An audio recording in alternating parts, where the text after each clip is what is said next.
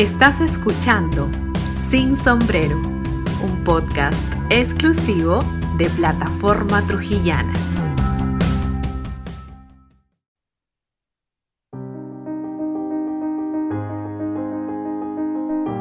Muy resoluta detalla cómo dominó el arte de tejer. Un intercambio generacional propició un negocio y escape a la violencia.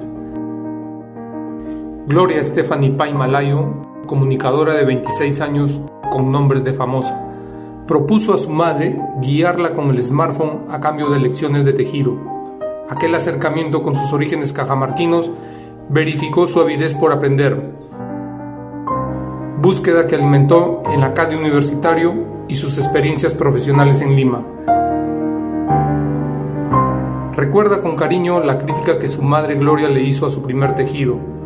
Su sinceridad fue tajante, no hizo bien una bufanda negra. En el 2016, ese ensayo se cristalizó en el abrigo. A cuatro años de su fundación, los frutos son tangibles y reconocidos. Creyó alejarse de su carrera, sin embargo, articuló las comunicaciones y el arte y dio pie al fin social. Consiguió liberar a algunas mujeres de la violencia a través del empoderamiento de la mano del Ministerio de la Mujer, dirigió un taller de capacitación en tejido, creación de marca y desarrollo de plataformas digitales para 20 mujeres del Milagro, de su natal Trujillo.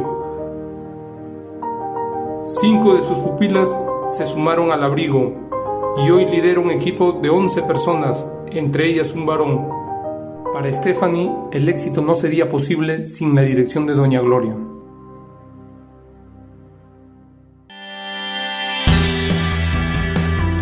Esto fue Sin Sombrero, un podcast exclusivo de Plataforma Trujillana.